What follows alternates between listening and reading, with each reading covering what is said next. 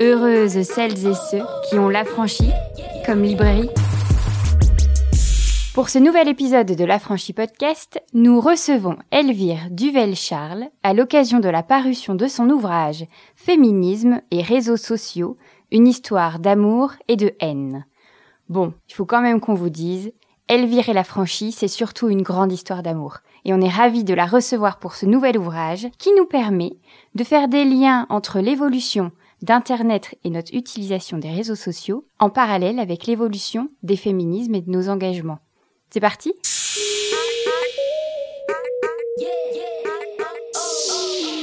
Bienvenue Elvire à la librairie. Merci. C'est ta deuxième fois chez nous. Oui, c'est un plaisir. J'avais hâte.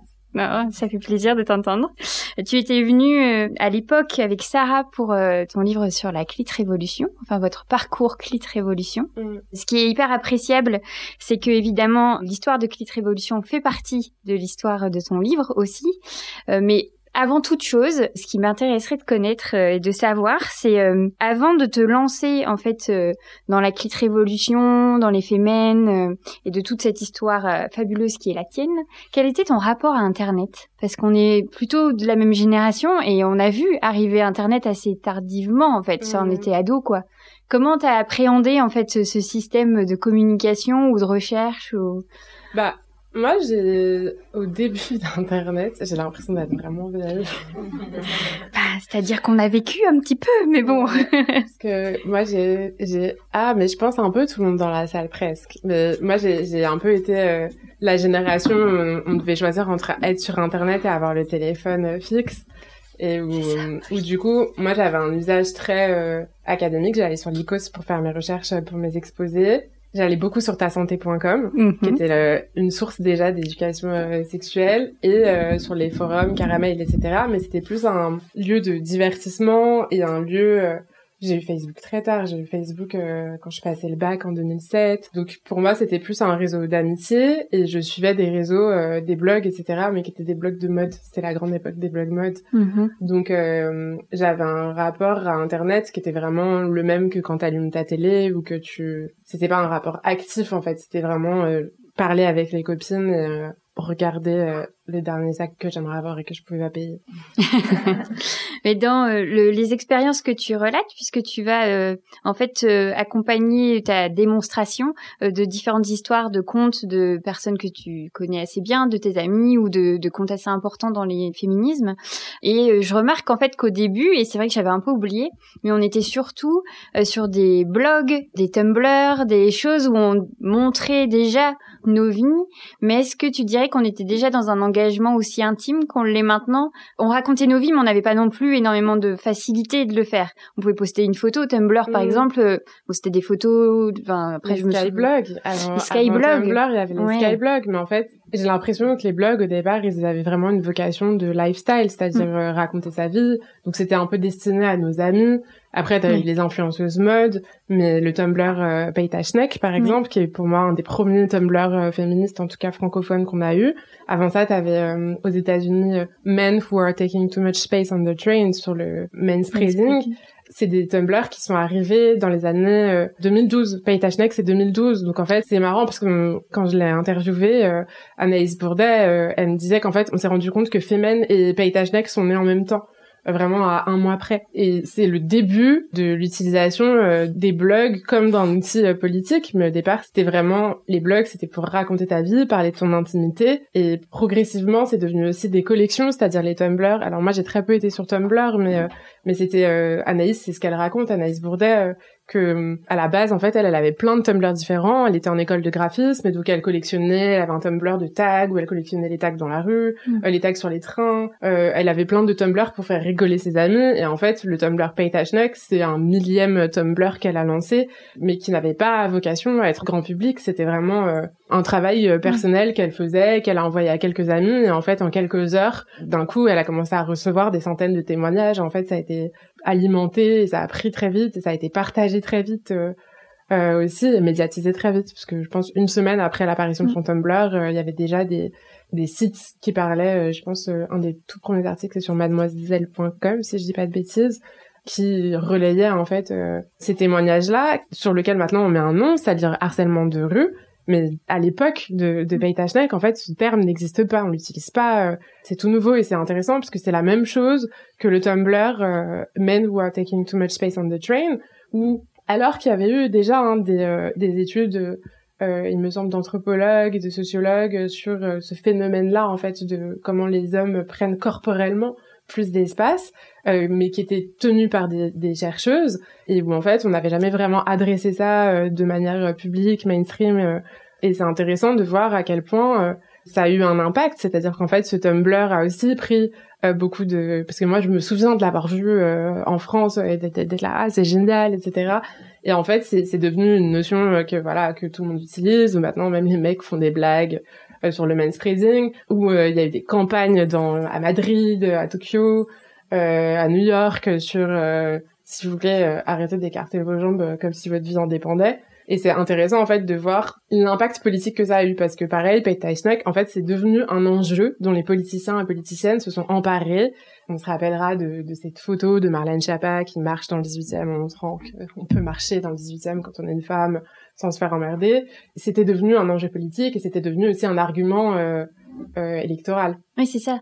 Parce que de ce fait, euh, on est passé assez rapidement, comme tu le dis, euh, d'un Internet euh, un peu euh, fenêtre sur nos vies à quelque chose d'impliqué et de dénonciateur aussi de dire euh, c'est bien beau ce qu'on essaye de vous montrer mais on a aussi des choses crades à vous montrer quoi il y a des choses vraiment pas cool qui nous arrivent et ça devient une voix entendue oui parce qu'en fait je pense que ce qui s'est passé c'est qu'on a commencé à, à apprendre à utiliser ces outils c'est-à-dire pour raconter nos vies etc et il y a certains réseaux sociaux qui sont très féminins, enfin les femmes ont le droit de s'exprimer parce que c'est considéré comme de toute façon euh, une sous-catégorie, c'est-à-dire il y a d'un côté les médias, de l'autre côté les blogs, mm. et, et, du coup en fait c'est des espaces qu'on nous a laissés, un peu comme le podcast hein, d'ailleurs, qui maintenant est en train d'être repris par les hommes, mais qui pendant très longtemps en fait les premières euh, productions de podcasts c'était essentiellement des femmes.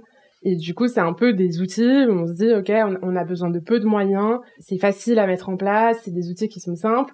Et donc, on utilise euh, ces espaces-là, puisqu'en fait, on n'arrive pas à euh, faire rentrer nos, nos...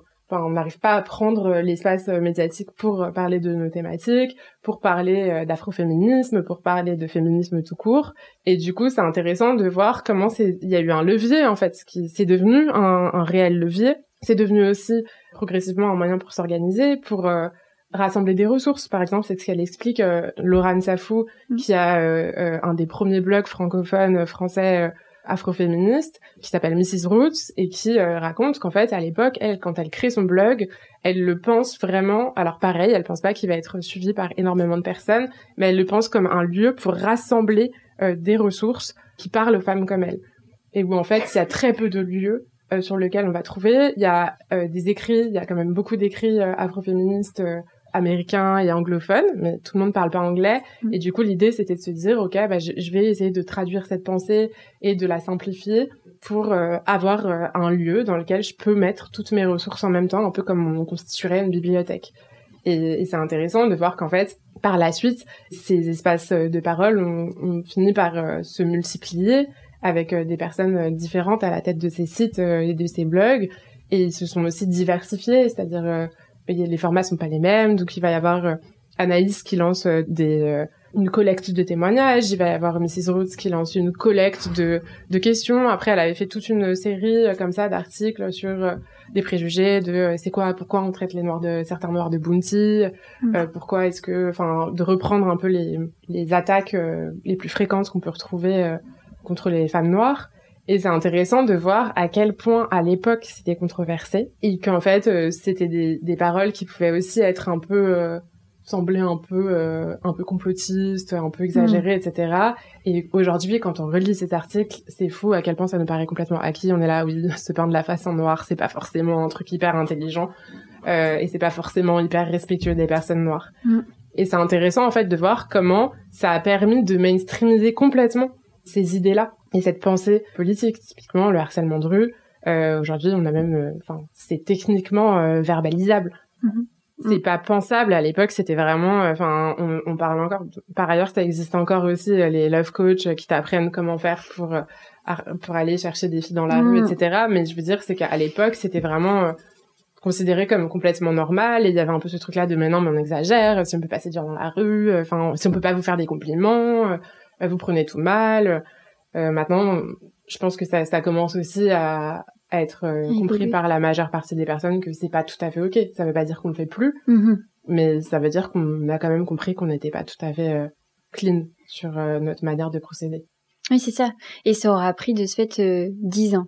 Enfin, quand on y pense, euh, il y a dix ans qui viennent de s'écouler là entre le, les premiers Tumblr, blog euh, et autres joyeusetés, jusqu'au compte maintenant. alors qui, j'ai l'impression, sont quand même en majorité sur Instagram, même si, alors moi je, je ne suis jamais allée sur Twitter, enfin je, Twitter je ne connais pas bien. voilà, bah, j'ai cru comprendre qu'il valait mieux pas. Mais en tout cas, Facebook, dans mon souvenir, n'a jamais eu en fait euh, la force qu'Instagram a maintenant. Euh, est-ce que les pages Facebook ont vraiment eu ou, euh, cette, cette même implication en fait dans la façon de faire évoluer le, la société tout simplement? Parce que Instagram a vraiment cette. Les pages Facebook peut-être pas, mais les groupes Facebook ont eu un ah énorme poids en fait dans les luttes féministes. Mais en effet, en fait, tout dépend de quand est-ce qu'on a commencé à s'intéresser au féminisme. Moi, typiquement, j'avais rejoint un groupe Facebook, j'ai jamais été très active, mais en fait, il y avait des réels, euh, enfin l'équivalent d'un forum en fait, qui était hyper euh, dense, hyper euh, riche en échange de ressources. Et c'est Anaïs Bourdet qui le dit que elle, en fait, quand elle lance Paytachnek, elle se considère pas comme féministe. Elle se rend compte bien après qu'en fait c'est dans une démarche féministe, qu'en fait on est en train de parler d'une d'une violence qui est systémique, qu'il y a un genre. Et elle, ce qu'elle dit, c'est qu'en fait, très vite, elle s'est mise à rejoindre des groupes féministes sur Facebook, et c'est c'est là qu'en fait, elle a tout appris, euh, mm. parce qu'il y avait toujours quelqu'un euh, prêt à répondre à un commentaire, enfin, qui, qui, était prêt à prête plutôt d'ailleurs mm. euh, à à discuter et à faire un travail de pédagogie. Et du coup, elle dit qu'en tout cas, c'est là qu'elle a trouvé énormément de ressources. Donc, je pense que ça dépend vraiment de de un de la de notre génération de féminisme, c'est-à-dire en fait à quel moment on a commencé à vraiment s'intéresser à ces questions, et de deux de par quel prisme on l'a pris, c'est-à-dire qu'en fait euh, typiquement moi je m'étais pas trop intéressée au forum, mais aussi parce que à cette époque-là, moi j'étais déjà dans Femen et que du coup on menait des actions et que j'ai appris plus au contact d'autres femmes qui étaient dans d'autres assos et qui discutaient avec nous en manifestation, etc. Et, et du coup c'était une autre manière mmh. Euh, euh, d'apprendre, mais je pense qu'en effet, Instagram a pris aujourd'hui une grande place. Bah, déjà parce qu'en fait, c'est un réseau que notre génération utilise plus, tout simplement. Mhm. C'est-à-dire, euh, la génération, enfin, en fait, c'est fou de voir quand on va dans la rue. Moi, je vois vraiment la différence qu'il y a entre les personnes qui allaient manifester en 2012, quand j'ai commencé à rentrer chez Femen, où on était un peu les petites jeunes du lot. Euh, et on avait entre 20 et 30 ans et maintenant où en fait je vois vraiment que ça, ça se rajeunit enfin en fait ça mm. se rajeunit énormément et on voit de moins en moins de femmes euh, je sais pas de 40 50 ans qui étaient un peu au départ euh, celles qu'on enfin d'ailleurs on voyait même plus des 60 70 c'est-à-dire mm. en fait euh, les féministes du MLF etc on les, on les voyait en manif mais c'était vraiment déjà on était beaucoup moins nombreuses le vieux mars c'était la catastrophe enfin c'était c'était d'une tristesse c'était vraiment très triste à, à voir. Et euh, il y a une énergie enfin on voit qu'il y a un souffle nouveau euh, et donc c'est pas si étonnant que Instagram soit un des lieux euh, qu'on soit approprié. Aussi je pense plus que Twitter. Même si Twitter en fait a été très très important notamment pour les afroféministes mais aussi je pense à Crève Georgette qui avait son mm. blog mais qui, qui tweetait aussi beaucoup. C'est enfin pour moi c'est plus un, le réseau social de l'information des journalistes. C'est d'ailleurs beaucoup les journalistes qui sont investis de ce réseau dans ses débuts en France. Et Instagram, pour moi, c'est pas anodin en fait que ça soit devenu euh, un de nos, nos piliers, parce qu'Instagram, c'est le réseau social de l'intime. C'est-à-dire en fait, c'est le mm. réseau social sur lequel euh, tu racontes ce que tu as fait avec tes enfants, euh, ce que tu as mangé, où tu es parti en vacances, et où progressivement, il y a eu l'outil Story, qui est venu aussi après avec l'outil question, avec l'outil qui te permet de recueillir des témoignages très rapidement, avec en fait l'outil sondage, l'outil quiz, et tout ça, c'est des outils qui te permettent assez rapidement de mettre en place une conversation. Et, et pour moi, c'est pas, c'est pas complètement euh, illogique qu'on ait choisi euh, un réseau social qui fonctionne avant tout par l'image, où du coup, il y a aussi une question de représentation, de comment tu te représentes, comment tu te montres, et qui a progressivement été hacké, là aussi, mhm. euh, qui est passé du lifestyle, qui existe toujours évidemment, mais où en fait, on s'est dit, ah, mais en fait, peut-être qu'on peut faire autre chose que du lifestyle, et peut-être qu'on peut raconter aussi nos nos problématiques euh, intimes qui sont forcément politiques euh, à travers ce réseau. Et ce qui est assez intéressant aussi, c'est de se, en fait, il y a deux façons de le voir. C'est où, en fait, Instagram a évolué parce qu'on lui a demandé d'évoluer, ou Instagram a évolué et donc on, on s'est permis en fait de, mmh. de l'utiliser différemment. Et j'arrive vraiment pas en fait à, enfin je vois bien même dans mon utilisation ou à la librairie etc qu'on est passé, euh, mais c'est assez récemment en fait. Hein, je dirais pas que ça fait euh, très très longtemps qu'on a autant la possibilité en fait euh, de comme tu disais poser des questions faire des sondages etc en vrai ou mettre même des liens. Enfin ça c'est quand même hyper récent, de pouvoir faire des choses construites. Euh, là on arrive à un état où enfin je me disais moi je l'utilise même pour de la mise en page en fait mm. dans les stories tellement tout est bien fait pour insérer des choses etc et cette utilisation là je me demande vraiment en fait si c'est les utilisateuristes qui l'ont amené c'est-à-dire que les équipes euh, Facebook, puisqu'en fait c'est tout le même groupe, je sais plus le mm. méta. Mais au départ c'était pas le même groupe. C'était pas le même groupe. Parce que ça a été racheté. C'est pas, il y, a pas, enfin, je dirais pas que c'est mm. il y a très longtemps, mais en tout cas, est-ce que parce que ce sont des gros groupes qui travaillent que sur de la communication, donc qui ont des des enquêteurs et des enquêtrices, quoi, des gens qui voient comment on travaille, comment on utilise leur réseau. Est-ce qu'ils ont remarqué qu'il y avait ces manquements et qui se sont dit go, on va leur apporter, ou est-ce que c'est plutôt la pression euh, de tous ces comptes euh, qui manquaient de ressources en fait euh, qui a fait qu'ils ont créé Je ne saurais pas le dire parce qu'en fait je pense que pour répondre à cette question il faudrait voir ce qui se passe aux États-Unis et hmm. c'est vrai que je suis assez euh, pas au courant de de l'histoire de l'utilisation d'Instagram aux États-Unis mais ce que hmm. je peux dire c'est que Clit Révolution, on a lancé le compte en 2017 et je me souviens qu'à l'époque, il y avait déjà l'option story et qu'on commençait à, enfin, on venait d'avoir l'option question. Mais les stories, en fait, étaient vraiment pas quelque chose qu'on utilise, euh, comment dire, il y avait que les influenceurs qui utilisaient ça. Donc, une personne lambda, moi, j'avais jamais fait de story, en fait. Mm. Et d'ailleurs, euh, les stories, les premières stories qu'on a faites avec Clit Révolution, c'était des stories avec euh, vraiment que du texte, des questions, c'était de la collecte de témoignages, euh, on testait un peu l'outil Story pour voir justement, nous à l'époque c'était dans le but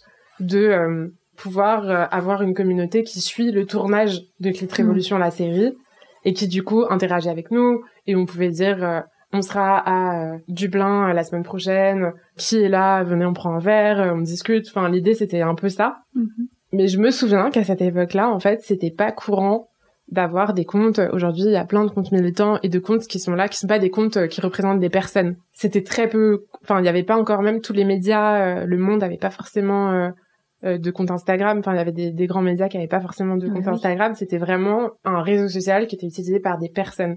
Et je pense qu'à un moment, il y a eu un enjeu financier de la part d'Instagram et donc de Facebook, de Meta, on dit maintenant, euh, d'essayer d'aller récupérer les entreprises parce qu'en fait c'est elles enfin il faut pas oublier le modèle financier le modèle économique d'Instagram. Instagram c'est une régie publicitaire. C'est pas un réseau social.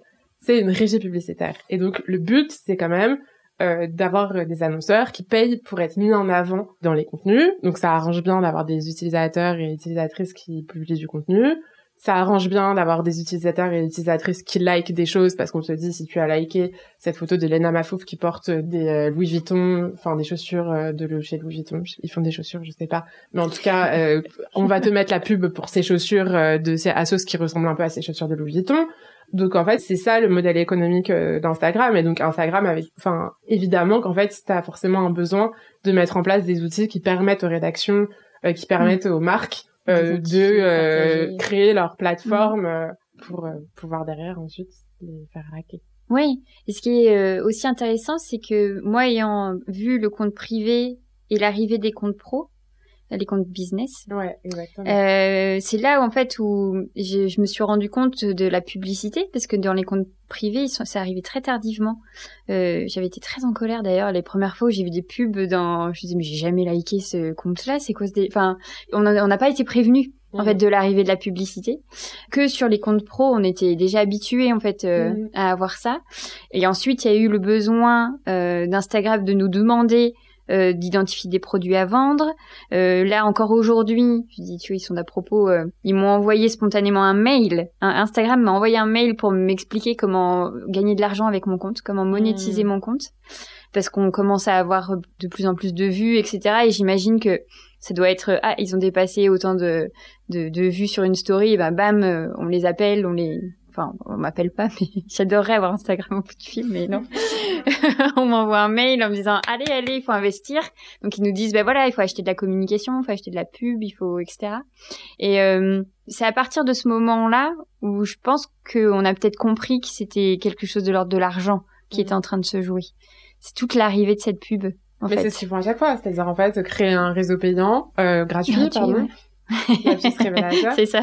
Euh, créer un, un réseau gratuit, nous rendre accro et après nous, nous mettre de la pub. Et d'ailleurs, on le voit bien. En fait, on le, je sais pas si vous le voyez, mais au fur et à mesure, ça arrive de plus en plus souvent dans nos stories, entre les stories qu'on regarde. Ouais. Maintenant, parfois, t'as deux pubs d'affilée. Ouais, ouais. Euh, avant, c'était pas, le- enfin, c'était une de temps en temps, euh, Mm, mm. de manière timide. Donc, en fait, oui, c'est leur modèle économique. Et c'est pour ça aussi, on en reviendra peut-être euh, là plus tard, mais c'est pour ça aussi qu'en fait, quand par exemple, nous, on a, on a été cinq comptes en même temps à opérer un mouvement de bascule sur Patreon et à dire, bah, à partir de maintenant, on met en place une une structure qui peut, enfin un modèle économique qui est différent de celui de faire des partenariats rémunérés sur Instagram. Et en fait, euh, il y a eu des personnes, alors pas dans ma communauté, mais dans la communauté de certaines autres euh, personnes, qui euh, étaient un peu indignées du fait d'avoir un abonnement payant. Mm. Mais en fait, on dépense beaucoup plus d'argent en étant sur Instagram parce que combien de fois dans la journée t'es sur Instagram et tu veux acheter un truc, bah oui. tu finis Ouais. forcément par craquer. En fait, il y a forcément un moment, une insomnie à 3 Ouais. heures du matin où c'est tu sais pas ce qui te prend et tu le fais. En plus, maintenant, ils ont le- leur option où tu peux ne faites pas ça, entrer ton numéro de carte bleue et du coup juste Ah oui. acheter en un clic. En fait, tout Mm. est, fa- enfin, ça favorise beaucoup le- l'achat compulsif et entre les partenariats rémunérés plus les pubs qu'on voit passer, en fait, tu dépenses plus d'argent que si tu payais euh, 5 euros par mois euh, tes euh, trois euh, créateurs, créatrices de contenu préférés. Il y a un vrai... Oui, enfin, c'est le capitalisme, quoi. Diable. Enfin, On a le même mot, hein, ouais, c'est ça, c'est le diable. Et ça repose vraiment sur des techniques euh, toutes simples, en plus euh, ouais. de, de marketing et de, enfin, Mais c'est hyper flippant parce que moi j'ai accompagné euh, plusieurs médias qui qui se lançaient acheter Sensor, des Gays Magazine et la Déferlante aussi, mais qui se lançaient sur KissKiss etc. Et donc du coup j'avais fait une formation pour les aider, une formation justement pour faire des des publicités euh, euh, Instagram. Donc tu dois passer par une suite qui s'appelle la suite euh, Facebook Business. Et donc je te dis ok ça sera telle image etc. Et en fait quand tu apprends toutes les options, mais c'est terrifiant. C'est terrifiant. Tu Mm. peux dire, je veux cibler les femmes qui vivent euh, en ville, qui ont entre 35 et euh, 40 ans, qui ont une amie femme qui va avoir un anniversaire dans les deux semaines et qui gagne entre temps et temps. En fait, Ah, le niveau de précision avec lesquels on peut cibler les personnes est assez flippant. Ah, c'est affolant. Mais on va revenir au féminisme dans tout ça. Parce que sinon, moi, je vais me perdre dans une euh, stupeur. euh, Tiens, je vais, Et par ailleurs, je vais jeter mon et par téléphone. ailleurs, ces médias féministes, par exemple, Mm. se sont fait supprimer leur compte publicitaire. Ouais. Parce qu'on pourrait se dire, peut-être que la solution, Ouais. de bien targeter les gens pour leur Mais mettre oui, des pubs féministes, mais ça ne marche pas parce qu'elles se font supprimer Oui, leur compte ça. publicitaire, elles peuvent pas faire de publicité.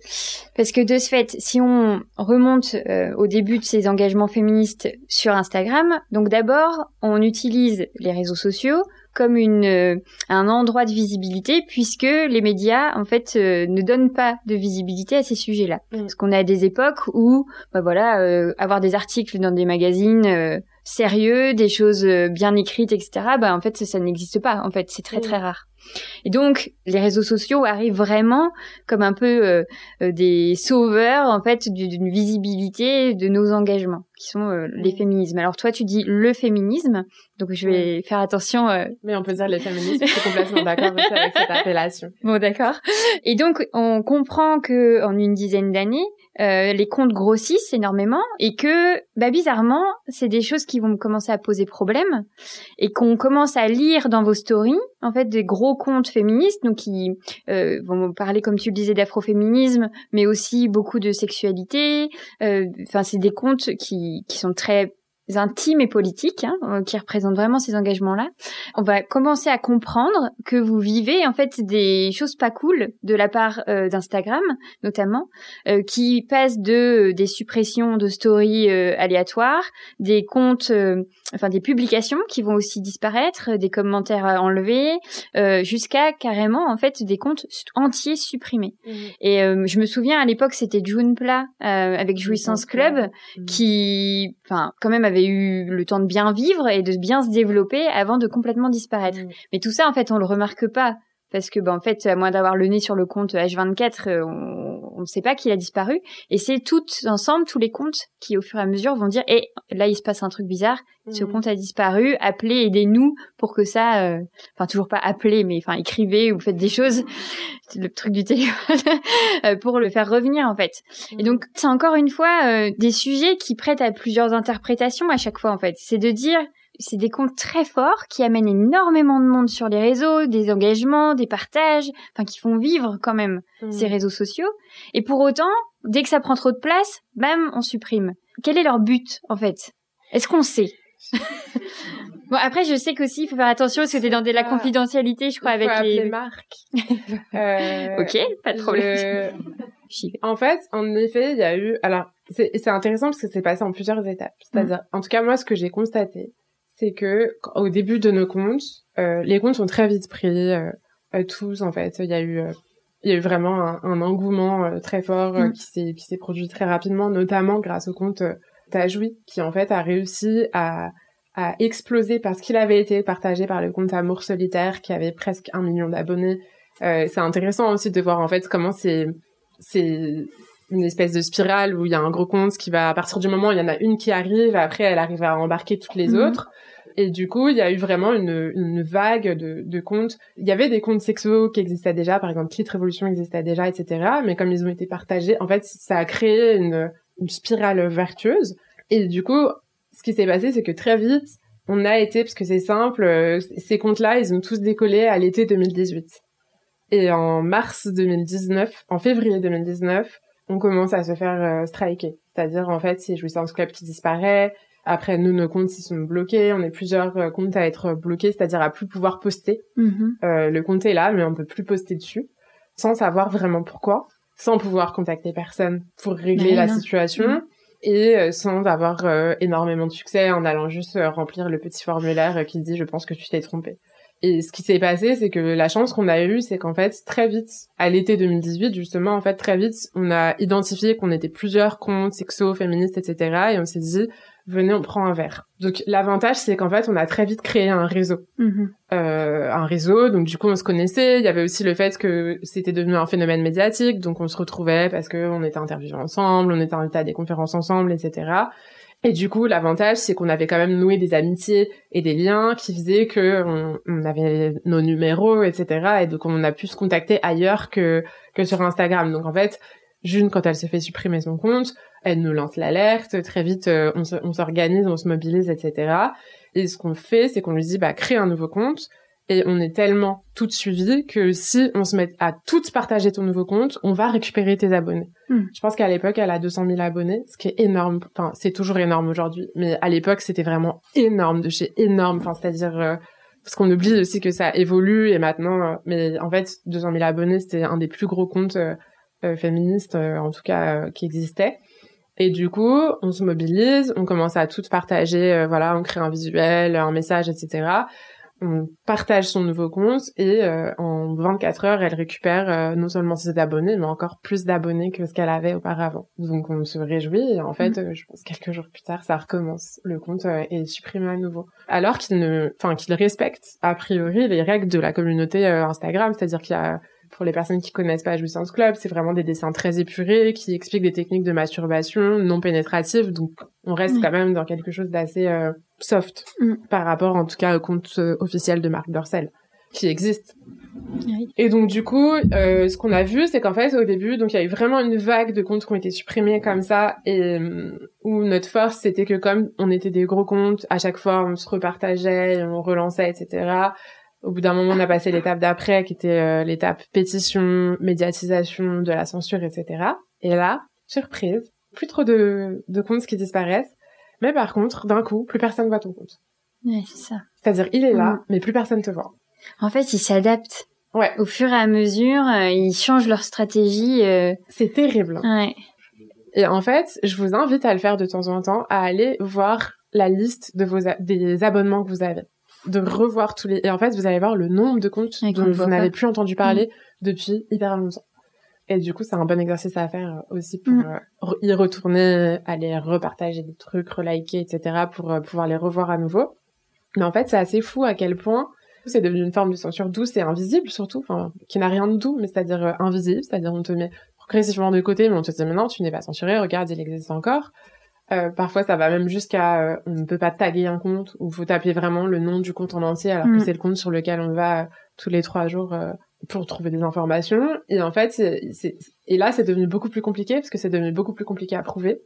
Pendant très longtemps, euh, Instagram a démenti le truc, a dit vous êtes complètement parano les meufs. Hmm. Et c'était hyper frustrant, notamment parce que ça a aussi des impacts euh, euh, très concrets, c'est-à-dire euh, très concrets, même financiers. C'est-à-dire nous, on a eu ce, ça, c'est arrivé pile juste avant euh, la sortie du manuel d'activisme. Euh, Enfin, la sortie, le crowdfunding, le, le Ouais. financement participatif du manuel d'activisme. Comment on fait pour dire à nos abonnés qu'on est en train de sortir un livre, qui est un livre qu'elles ont demandé, qu'elles nous ont demandé de faire Comment on gère ça? Mm. Euh, Il y en a énormément aussi qui ont des partenariats rémunérés. Donc en fait, comment tu fais pour euh, continuer à être rémunéré pour tes partenariats si en fait au final sur 20 000 abonnés, t'as 1000 personnes qui voient ton, qui voient tes stories? Et en fait, Mhm. c'était arrivé à un stade où, comme je veux bien donner le bénéfice du doute à l'algorithme et me dire peut-être que, euh, je sais pas, il y a plein de gens qui sont sur Instagram, donc les contenus sont moins, mais on voit vraiment que c'est, c'est extrême. Et moi, ce qui m'a marqué, c'est quand je me suis rendu compte que j'avais plus, à un moment, j'avais plus de vues sur mon compte perso qui a 10 fois moins d'abonnés que sur mon compte Clit Révolution et que je suis une seule et même personne et que donc, a priori, je partage à peu près les mêmes types de contenus. Ouais. Et du coup, c'était assez, euh, c'est assez dur et c'est assez, en même temps, euh, utile parce que ça nous permet aussi de, ça tire une sonnette d'alarme euh, pour se dire, en fait, du jour au lendemain, tout peut disparaître. C'est-à-dire aujourd'hui, il y a 120 000 personnes qui suivent Clit Révolution. Mais si mon compte disparaît, je ne sais pas comment contacter ces personnes. Je ne sais plus, en fait, je ne sais, je ne sais plus comment aller chercher ces personnes pour leur dire, et j'ai un nouveau compte. Ce qui s'est passé, c'est qu'il y a eu une forme d'épuisement. C'est-à-dire, à force de supprimer les comptes, supprimer les comptes, Là maintenant, ça y est, ils resuppriment les comptes aussi, donc ils font les deux. On est sur un double, euh, Hmm. Une double peine. Mais du coup, maintenant, il y a aussi ce, ce truc-là de, en fait, c'est devenu tellement fréquent qu'au départ, évidemment, les abonnés et les comptes se mobilisent. Et en fait, même moi, parfois, je, je partage plus tellement, en fait, euh, tous les jours, il y a un nouveau compte qui s'est, qui a été fermé euh, sans raison. Euh, on l'a vu, mauvaise compagnie, donc euh, le, le Mm. nouveau compte d'Anaïs Bourdet de Paytachnek, euh, qui avait fait un post qui s'appelait Paye ton flic, qui n'a pas Mm. plu, et donc impossible de la trouver sur Instagram. Là, ça y est, je pense qu'elle, Mm. on peut la retrouver, mais le, mais le post a sauté. Et c'est terriblement frustrant aussi parce qu'on n'arrive pas à avoir euh, une personne à qui parler. Alors maintenant, on a réussi, parce qu'on a assigné en justice euh, Facebook et que donc, au bout d'un moment, ils étaient obligés de, de, de se présenter. Mais en fait, c'est c'est euh, très énergivore et c'est très euh, moi ça m'a beaucoup posé question et en même temps c'était aussi une manière de revenir à la réalité et de se dire peut-être que appuyer toute une communauté sur un réseau social qui appartient à Mark Zuckerberg ce n'est pas la meilleure idée qui soit. Ça allait être ma réflexion suivante. C'est de dire, mais en fait, euh, plus on y réfléchit, moins ça fait sens dans les engagements, en fait. C'est de dire que ce qui était chouette, c'est de pouvoir euh, compter sur un des réseaux sociaux qui rendaient les choses accessibles, qui c'était gratuit, qui qui permettaient à des communautés assez larges quand même, euh, quel que soit euh, leur emplacement géographique, leur, euh, enfin, on, est, on était quand même euh, sur un accès facile à, l'information, donc c'était génial. Mais en fait, là, ils sont en train de, de vous forcer petit à petit, en fait, à rentrer dans leurs codes, qui sont les codes capitalistes, donc ben, qui doivent générer de l'argent, qui doivent pas être problématiques, mais problématiques de qui? Ben, de, de qui des sont annonceurs. En fait, c'est les annonceurs hein, qui veulent pas être à côté de, de propos polémiques. Donc, c'est en fait, Mm. c'est c'est Vuitton qui veut pas être à côté de Mm. Paye ton flic.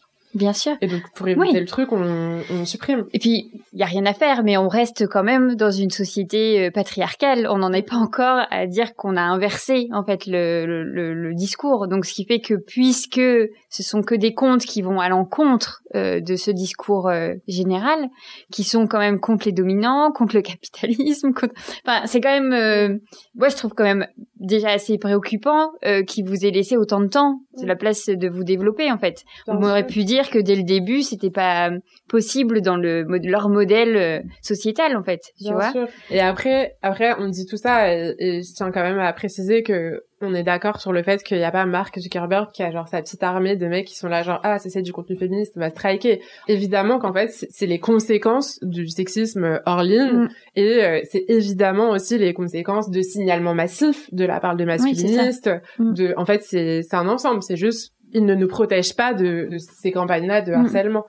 On n'est pas dans un truc euh, complotiste, etc. Mais du coup, forcé de constater qu'ils sont très bien organisés et que par contre, en face, ça autant euh, c'est très facile de euh, euh, aller euh, supprimer un post qui dit paye ton flic euh, en quelques secondes, autant euh, quand on a des posts qui, enfin des, des commentaires euh, harcelants ou des messages harcelants ou des contenus euh, pédocriminels. Non, pédocriminels c'est faux, ils sont très rapides sur la pédocriminalité, mais euh, des, des contenus racistes, sexistes, etc. Là, euh, ça met euh, les menaces de mort, elles mettent 10 jours à, à être supprimées. Ouais. Donc euh, on a fait le test. Ah oui. Ouais, ouais, on a fait le test. Et en fait, si les commentaires, quand tu, tu postes un commentaire haineux, on a fait le test de poster un commentaire haineux sous un post euh, et de le signaler, en fait, il a mis euh, 10 ou 12 jours à être supprimé. Donc, euh, c'est- aussi la question Mm. de où est-ce que tu mets ton énergie Mm, mm, et ta vigilance et est-ce que c'est vraiment plus dangereux d'avoir un petit téton qui traîne que euh, ou un paye ton flic Ouais. que euh, Mais c'est là où on peut pas. Enfin, moi je trouve que c'est difficile de pas tomber euh, dans l'imagination de des, des petits mecs euh, qui disent euh, c'est pas bien ça, etc. Enfin, tu vois, moi je, je, je comprends bien qu'on est en train de parler d'algorithme et euh, grâce à Judith Mm. Duportail, on a bien compris avec son son livre sur les, les applications de dating et Tinder notamment, on a bien compris que l'al- l'algorithme était genré en fait, qu'on pouvait faire dire des choses euh, bien particulières. Donc, c'est-à-dire qu'à partir du moment où les réseaux sociaux sont construits sur les algorithmes, ils ont bien décidé des critères en fait de ces Mhm. algorithmes. On crée un algorithme ne peut pas être euh, pas du tout dirigé en fait. Mm. Il y a une base de commande ou je sais pas trop comment. Je suis Oui, pas du tout et spécialiste, c'est mais assez évident en fait que quand tu arrives à être un réseau social avec 2 milliards d'utilisateurs, euh, la moindre des choses, c'est en fait d'avoir dans chaque pays Mm. des associations qui euh, sont mandatées pour euh, en amont aller signaler en disant attention quand on envoie des médailles machin, ça participe à euh, une campagne de cyberharcèlement euh, profondément Mm, mm. sexiste, raciste, etc. Attention parce qu'en fait il y a aussi la question des codes et de qui sont les personnes qui modèrent. Ouais. En fait, euh, Mm. je sais pas si vous avez vu les quelques documentaires sur les modérateurs et modératrices de Facebook et donc d'Instagram.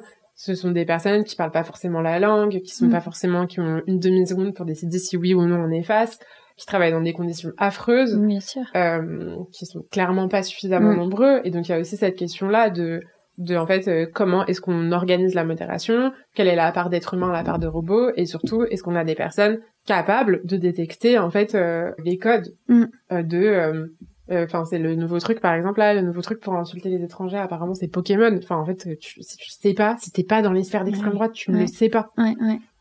Ouais, après, ce- ces problèmes-là euh, de cyberharcèlement, de, de contenu problématique en ligne, en fait, c'est des questions qu'on s'est déjà posées avec juste l'arrivée d'Internet. Les contrôles parentaux, les... Enfin, je me dis, euh, on est face à des boîtes qui sont pas euh, nées de la dernière pluie, en fait. Elles se Mhm. sont construites quand même, c'est des empires euh, informatiques assez dingues qui sont capables de faire des choses quand même assez poussées. Donc, enfin, moi, ça me paraît quand même assez léger qu'ils ne puissent pas créer des outils fiables pour une, des consultations et des, et des navigations euh, euh, en sécurité, en fait. Les insultes, les menaces de mort, comme tu dis, il y a des, enfin, j'imagine euh, qu'il doit y avoir des, des manières de coder, en fait, euh, ces langages-là pour les retrouver facilement, pour, euh, mais ça demande, Mais ça demande de vouloir le de faire, en fait. humaine, en fait. Ah oui, Parce bien que sûr. C'est Oui, oui, oui. exactement ce qui s'est passé d'ailleurs avec, bah, typiquement, je sais pas si vous connaissez le travail de SEO lesbienne. Euh, c'est grâce à elle que quand on tape lesbienne sur Google maintenant on Ah appelle oui, du porno. Mm. Et elles, en fait, euh, elles ont fait tout un travail. Et ce qu'elles dénoncent aussi, c'est le fait que, par exemple, euh, le mot Gwyn va être considéré par l'algorithme comme une insulte. Ce qui peut être le cas, mais ce qui n'est pas forcément le cas. Et ce qui est Mm. aussi un mot revendiqué par certaines lesbiennes pour, enfin, comme la slut walk, comme, en fait, du coup, t'es obligé à un moment donné d'avoir une intelligence humaine Mm. Qui permette de faire le tri. Donc, il y a clairement un problème dans soit la manière dont on légitime un compte ou l'autre à parler et de dire peut-être que au bout d'un moment on peut certifier enfin les comptes qui sont certifiés Mm, qui mm. sont euh, qui ont pas fait de propos problématiques on peut partir du principe qu'on fait vérifier par un être humain avant de avant de le supprimer complètement en fait il y a, Mm. il y a tout qui est à repenser Ah, mais bien c'est une régie publicitaire et c'est pas la priorité Oui, voilà. La priorité, c'est l'argent. Et... Oui, bien sûr. Au moins, il n'y a pas de problème de contrat et de choses qui ont été euh, mis en activité pour l'argent, quoi. Mm, Mm. Évidemment.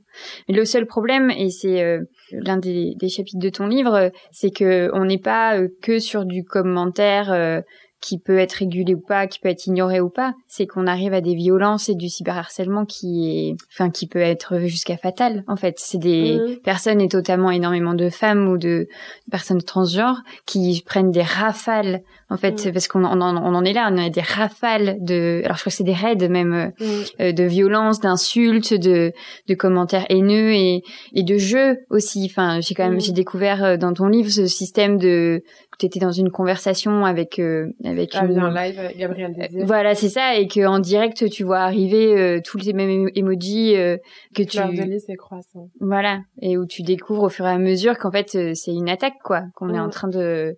Mais c'est intéressant parce que tu vois ça pose aussi la question de on peut pas remettre toute la responsabilité sur les plateformes. Oui. Je, je suis loin de les innocenter, mais je dis aussi ça ça questionne aussi nos propres pratiques et si on pense à nos propres pratiques, moi-même, si j'y repense, je sais que j'ai, posté des commentaires haineux, j'ai euh, fait des tweets pas très cool, euh, certes vers des personnes pas très cool, mais en fait c'est pas une raison pour harceler mhm. les gens. Et du coup, c'est aussi une question de, euh, on n'a pas encore pris le temps d'éduquer à notre manière de communiquer, c'est-à-dire, euh, je sais pas, quand t'es enfant, t'apprends qu'il faut pas insulter les gens, faut pas leur cracher dessus, faut pas les taper. Parfois il y a des, voilà, parfois ça se fait quand même. Et, mais mais il y a un, un, vrai truc sur les pratiques où j'ai l'impression qu'il y a une distanciation et où euh, moi je le vois parce que même parfois j'ai même des abonnés à moi qui, qui m'envoient des trucs où je suis là mais en fait a pas la tête de m'envoyer un truc comme ça mm. et où je pars du principe que si la personne est abonnée c'est qu'elle elle aime à peu près ce que je fais et du coup je pense que c'est vraiment aussi un réflexe de euh, et Twitter a vachement démocratisé ce truc là de, de la petite punchline de la petite euh, phrase assassine etc qu'on a vachement valorisé et qui était, il faut le dire, très drôle euh, au début, et où en fait, quand on voit que ça s'accumule et que ça se multiplie, c'est plus tenable humainement. Mm. Et c'est intéressant parce qu'il y a plusieurs personnes, euh, bah, notamment June de Je Sens Club, j'ai pas repris ces propos-là dans, dans mon livre, mais qui me disait, moi, une des choses qui me dégoûte aujourd'hui sur sur Instagram, c'est de voir tout, tout l'amas de haine qu'elle reçoit pas forcément elle d'ailleurs en fait. C'est pas forcément, elle est pas forcément la cible de ça, mais c'est de voir à quel point euh, il peut y avoir des attaques hyper violentes, y compris intra-communautaires, c'est-à-dire en fait entre entre féministes euh, sur comment on va aller. Euh, moi, je trouve que ça questionne beaucoup aussi en fait à quel moment on a besoin, si je sais pas, on a lu un livre qu'on trouve pas ouf, mm. d'aller le le l'exposer de manière publique en fait. Qu'est-ce qui fait qu'on va pas se dire je vais envoyer un message privé à cette fille qui est quand même très facilement contactable parce que je peux lui envoyer un message privé en lui disant euh, je trouve ça dommage parce que dans ton livre, t'as pas analysé euh, tel truc, euh, où tu, tu parles de ça, mais tu oublies complètement ça, parce qu'en plus, souvent, c'est pas forcément... Je parle même pas des, des conflits politiques profonds. Je parle vraiment de, de, de la critique gratuite mm. et de, de cette habitude qu'on a eu à mettre en place un dispositif d'humiliation publique pour montrer qu'en fait, nous, on est la vraie féministe euh, pure, euh, au cœur pur, euh, avec des intentions nobles, etc. Et en fait, ça, ça crée un, un cercle de méfiance qui brise complètement euh, la, la, dynamique hyper soror et adelph qu'il y avait au début d'Instagram où en fait c'était assez incroyable à quel point tous les comptes se, se partageaient les uns les autres. Et en fait ça veut pas dire qu'on est d'accord avec tout ce qu'il y a dans un compte ça veut pas dire qu'on trouve que chaque personne est, est, brillante etc mais en fait elle a le mérite de faire. Mm-hmm. euh, et du coup c'est ça qu'on veut mettre en avant et c'est ça qui favorise un discours. Et là on est arrivé à un stade ou et ça typiquement enfin les, les, algorithmes ont aussi quelque chose à voir là-dedans. C'est-à-dire qu'en fait c'est des, des contenus qui provoquent énormément d'engagement qui te font toujours gagner des abonnés. Donc en fait euh, c'est la même technique que Booba et euh, c'est Booba et Rof qui s'embrouillent non Booba et Caris euh, c'est la même technique que Booba et Caris c'est-à-dire en fait pour vendre des, des mm. albums tu entretiens un clash et donc ça fait parler de toi et donc ça et en fait c'est exactement mm. la même chose que ça soit fait de manière très pensée et calculée ou pas en fait, ça crée de l'adrénaline, euh, ça fait que les gens restent en... C'est terrible parce qu'en fait, ça détruit la santé mentale d'à peu près tout le monde. C'est-à-dire, euh, ça abrutit complètement les personnes qui assistent à ce clash. Euh, ça te détruit aussi toi parce qu'en fait, du coup, ça, ça lance des guerres entre la communauté de l'une et la communauté de l'autre. Enfin, moi, ça me questionne énormément. Et je sais que c'est des choses... Enfin, moi, je trouve que c'est des choses qu'on questionne pas encore suffisamment dans les milieux féministes et où il y a, y a tout un discours... je suis d'accord hein, pour dire qu'en fait, la sororité, c'est pas voilà, c'est pas, pas juste parce qu'il y a une femme en face de toi qu'on est obligé d'être euh, meilleur pote. Mm-hmm. Mais pour autant, la question de stratégie politique, en fait, juste simplement de quelle est ta stratégie au moment où tu envoies ce commentaire, où tu postes cette story? Est-ce que ta stratégie, c'est de faire, est-ce que l'objectif, c'est de faire changer d'avis la personne en face? Auquel cas, lui dire qu'elle est complètement conne, je suis pas sûre que ça soit une bonne stratégie. Mm. Est-ce que la stratégie, c'est de faire comprendre à ta communauté que ce qu'elle dit, c'est complètement con? Auquel cas, peut-être que tu peux le dire d'une manière un peu plus constructive et dire le problème avec ce type de discours, sans forcément la pointer du doigt, mm-hmm. euh, en la taguant et en disant regardez, euh, est-ce que l'idée c'est de tirer tout le monde vers le haut ou est-ce que l'idée c'est de sortir du lot? Mm. Et, et, je pense que c'est des questions qu'on doit vraiment se poser avant de faire ce type de, de story. Enfin, je dis pas qu'il faut jamais faire de coups de gueule, etc. Mm. Mais je dis juste que il me semble que le féminisme, comme tout mouvement politique, ça c'est avant tout une question de comment on se remet en question soi et comment on se remet en question collectivement. Et pour se remettre en question, il faut pouvoir dialoguer. Et tu peux pas dialoguer en insultant les gens. Non. Ça ne marche pas. Mais de toute façon, là, on est euh, parce qu'il y a une thématique assez sous-jacente dans tout ton livre, c'est de comment en fait euh, on peut évoluer en essayant de faire différemment dans un modèle sociétal, économique euh, qui est créé en fait par les dominants, par le patriarcat. Et donc là, c'est exactement ça, c'est de dire ben à partir de quand on, communique d'une autre manière, on pense les liens aux autres mmh. d'une autre manière. Et ça, c'est typiquement parce qu'on a le droit de ne pas être d'accord. On a le droit d'argumenter, de, etc. Mais on n'a pas le droit, en fait, de faire de la personne la cible le diable. Parce qu'en personnifiant comme ça, on est juste en train de, de gaspiller énormément d'énergie pour tout le monde et de fragiliser la personne en face à un endroit d'intimité qui est déjà euh, difficile à construire puisqu'on est en train de déconstruire beaucoup de choses et de tenter d'autres choses. Et moi, je sais que toutes ces questions-là euh, me sont beaucoup venues euh, suite à la lecture notamment de Lutter ensemble de Juliette Rousseau ou de la joie militante, en fait, de questionner la façon dont on milite. Mm et de se rendre compte qu'il y a beaucoup de fois, en fait, où on, on est d'abord un peu tout seul dans notre coin et on fait bien et c'est trop cool et on est cool. Et à un moment donné, on rattrape, en fait, la façon dont euh, la société fonctionne de manière patriarcale. Mais c'est inhérent, mais c'est horrible. C'est terrible. Mais à partir du moment où on le sait, mais de ce fait, peut-être que ce pas-là de recul, de dire ah là spontanément j'aurais envie de faire euh, euh, idiote ou de manière plus violente ça aussi, mais moi je vais rester plutôt calme. Mais euh, plutôt que d'avoir cette réaction-là violente, peut-être que si on a fait le pas de recul, de se dire eh mm. ça c'est ma réaction capitaliste, c'est ma réaction conne, pardon, patriarcale, je l'ai quand même fait. Si je fais le pas en arrière et que je réfléchis autrement, bah oui, là je peux peut-être mm. parler de pourquoi euh, on peut voir une autre vision, ou peut-être qu'on peut nuancer là-dessus, ou d'être plus constructif en fait, de plus être dans une guerre de soi, mais dans quelque chose de plus constructif. Euh. Ouais. Mais c'est une alerte euh, constante. Hein. Mais complètement. Et tu vois, ce qui est intéressant, ce qui est intéressant, c'est que ce qu'on a constaté, la chercheuse, alors je suis vraiment désolée, elle a un nom un peu compliqué. la chercheuse que j'ai interviewée, qui s'appelle Elena Waldenbusch, je veux pas dire de bêtises. Oh là là, quel enfer. Je vais vous retrouver son nom.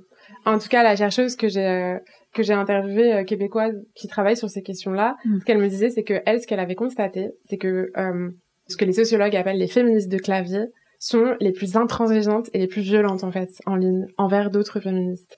C'est pas anodin, je trouve, parce qu'en fait, ça explique, c'est complètement logique que celles qui sont passées par le terrain le soient moins parce qu'elles ont été habituées à être en empathie avec des personnes mm. différentes. Et, ça, c'est hyper euh, beau. C'est ouais, c'est hyper beau. Alors attends, il faut que je retrouve le chapitre. Mais c'est vrai que ça fait pas ce moment-là est hyper intéressant aussi parce que en fait euh, de se dire qu'on a autant construit les mouvements féministes sur les réseaux, mais de se rappeler. Mais je crois que Laurent Safou, elle en parlait aussi. De se rappeler que c'est en étant en contact avec les autres euh, personnes, entre femmes, etc., et que c'est là qu'on reprenait un peu les pieds sur terre aussi de la relation à l'autre. Il y a une sorte de retour quand même peut-être à la rue et à la discussion. Oui, en fait, et à la... à la rue qui est nécessaire. Mm. J'étais presque sur le nom. C'est donc Elena Valdipuel. J'espère que je l'ai pas écorché. Mais c'est pour ça que moi, je suis quand même, je reste quand même positive sur cette histoire et je pense pas que ça n'a servi à rien. Bien, ça a servi à beaucoup de choses parce qu'en fait, ça a quand même les réseaux, ils nous ont quand même permis de d'étendre nos territoires, d'aller chercher aussi d'autres types de personnes. Mhm. Parce que, enfin, moi, à l'époque où je rentre chez Femen, je rentre chez Femen juste parce que toutes les féministes qui sont dans le paysage féministe et qui sont pas très nombreuses à être visibles, elles parlent une langue que je connais pas, que je comprends pas. Euh, le mot patriarcat, en fait, je mhm. savais pas ce que c'était. Euh, et donc, du coup, j'ai l'impression de pas appartenir à ce monde et donc de pas pouvoir leur apporter grand chose. Et donc, je trouve ça cool, hein, ce qu'elles font, mais je les rejoins pas. Mhm. Euh, et je rejoins Femen parce que c'est des meufs qui ont l'air un peu comme moi et que je sais au moins ce que je peux faire, c'est juste me pointer et être là. Et je trouve qu'Instagram, ça a permis ça, en fait. Instagram, ça a permis de s'identifier beaucoup plus facilement à certaines personnes, de, de voir qu'en fait, ça avait des actions qui étaient faciles à mettre en place, ou alors carrément, tu as des personnes qui font des appels à l'action, et dire, mm. euh, allez, euh, voilà, euh, il y a un poster, il est là, imprime-le à ton bureau et va le, va le coller dans la rue. Et donc, du coup, ça, ça aide, en fait, et ça te permet de trouver beaucoup plus de femmes comme toi. Et du coup, je pense qu'en fait, c'était une étape nécessaire, qui était importante, de rajeunir et de rafraîchir aussi euh, les personnes qui allaient s'engager, qui allaient passer à l'action. Et je pense que c'était voilà, c'était l'étape 1. Et maintenant mhm. l'étape 2, c'est de prendre cette communauté et de la renforcer hors ligne. Ouais. De la renforcer hors ligne, ce qui veut pas dire qu'il faut arrêter, je suis pas du tout en train de dire euh, sortez des réseaux sociaux, etc. Mhm. Mais je dis juste, déjà, essayons de nous émanciper des algorithmes, euh, essayons de reprendre un peu les newsletters, les blogs, la presse papier, hyper importante en fait, euh, euh, les clubs de lecture, les rencontres en librairie, mhm. les collages qui sont des moments où en fait on apprend énormément parce qu'on est au contact d'autres femmes et que donc on échange, enfin d'autres femmes et d'autres personnes tout court d'ailleurs, et qu'on échange euh, sur les questions. Et en fait la question c'est, ok maintenant qu'on a eu une prise de conscience collective qui certes n'a pas touché tout le monde, mais où on est quand même suffisamment nombreux et nombreux pour s'organiser, qu'est-ce qu'on fait? Mm. C'est quoi la suite? Comment on s'organise?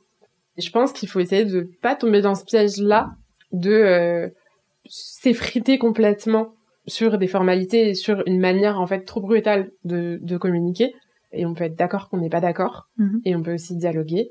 Et dans un monde dans lequel la gauche s'effrite, heureusement la droite aussi s'effrite, et où en fait ça devient de plus en plus compliqué de, de faire front, c'est important, je pense, d'organiser des rencontres pour mhm. essayer de de trouver des points communs et des, des stratégies politiques. En fait, on a, on a besoin de temps pour trouver nos stratégies politiques. Tout à fait. Et, et je ne peux que penser à tous ces tous ces followers. Donc, euh, quand on parle de 100 000 personnes, euh, enfin, si toutes ces personnes sont dans la rue pour euh, dire des choses, pour évidemment le 8 mars puisque c'était il, il, y a deux jours, mais pour tout autre appel à manifestation, mais là, en fait, les choses, elles peuvent peut-être commencer à à bouger dans dans la vraie vie. Alors c'est comment euh, comment on dit IRL et IRL. Ah, voilà. Ça j'ai mis longtemps à le comprendre celui-là, mais je crois que j'étais fatiguée vraiment. Moi maintenant j'étais hors dans le livre je parle de, de IRL, mais maintenant j'essaie de dire plus hors parce que c'est vrai qu'Internet c'est la vraie vie, c'est-à-dire dans le sens quand par exemple quand tu subis des violences sur Internet, ça a un impact euh, clair sur ton sommeil, euh, ta santé mentale, etc. Mmh. Mais oui IRL. Et en plus, je pense aussi que l'avantage des du retour hors ligne, il permet aussi de briser une forme d'horizontalité. Mm. Euh, parce que maintenant, tu as quand même des leaders d'opinion qui sont les influenceuses. Et derrière, les personnes qui suivent.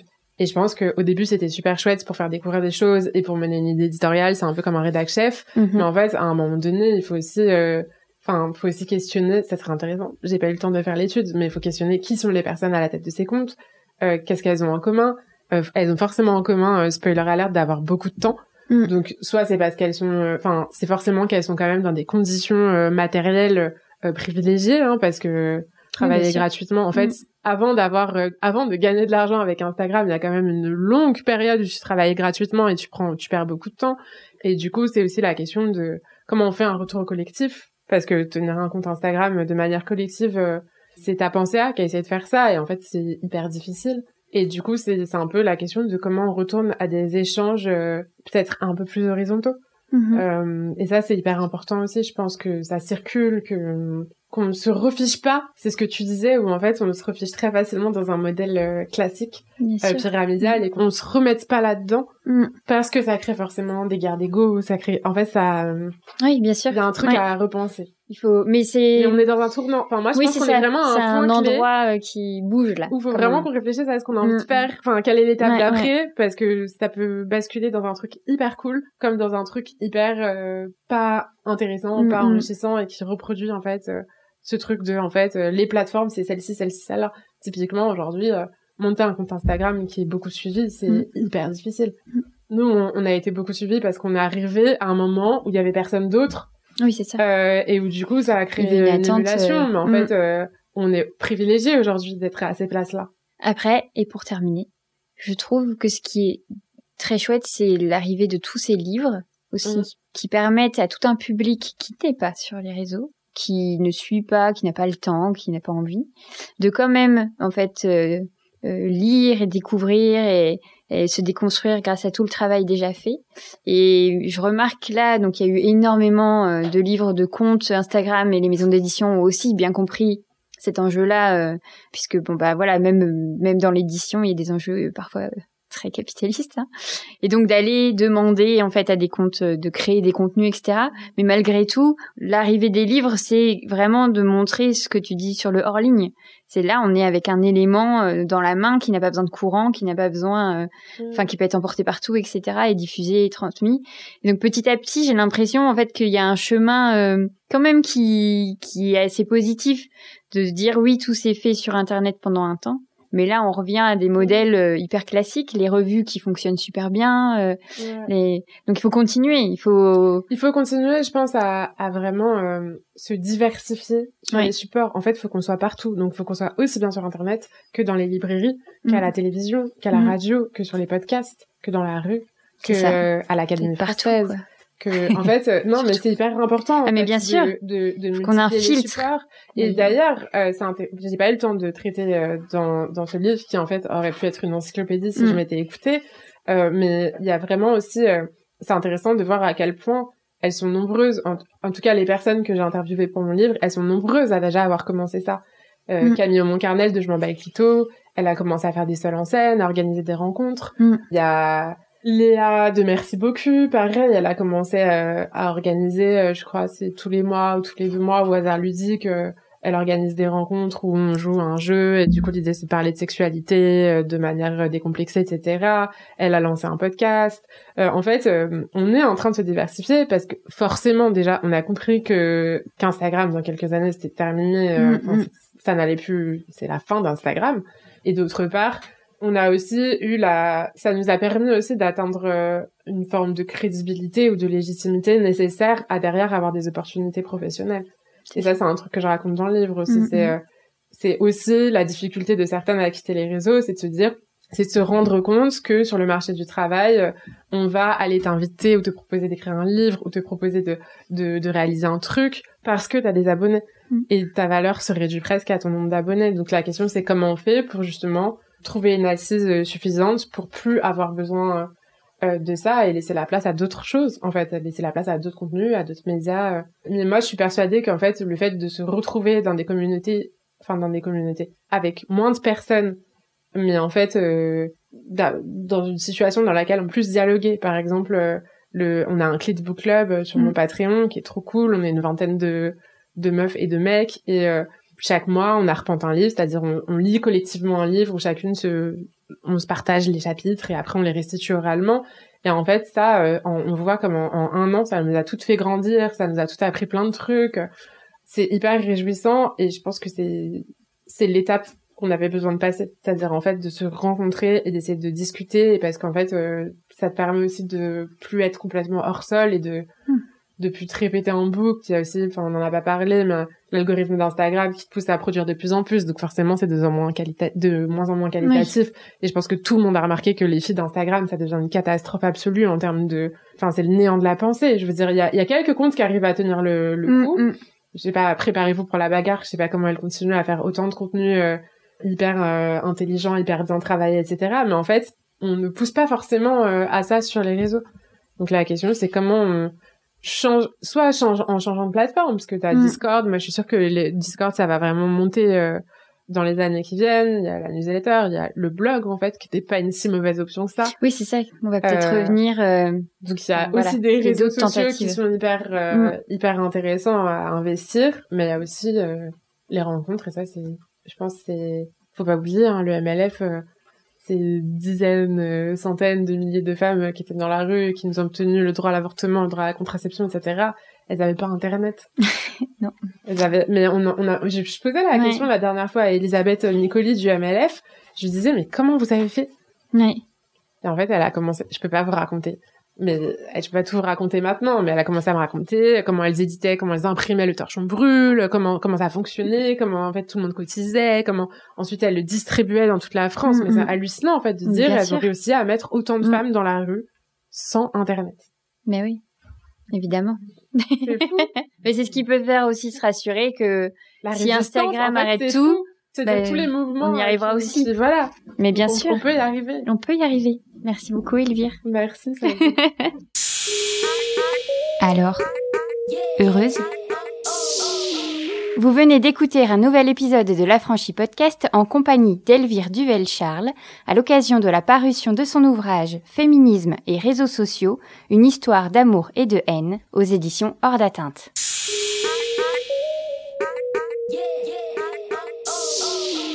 Si tu réalises que la vie n'est pas là, que le matin tu te lèves sans savoir où tu vas, résiste, prouve que tu existes avec l'Affranchi Podcast.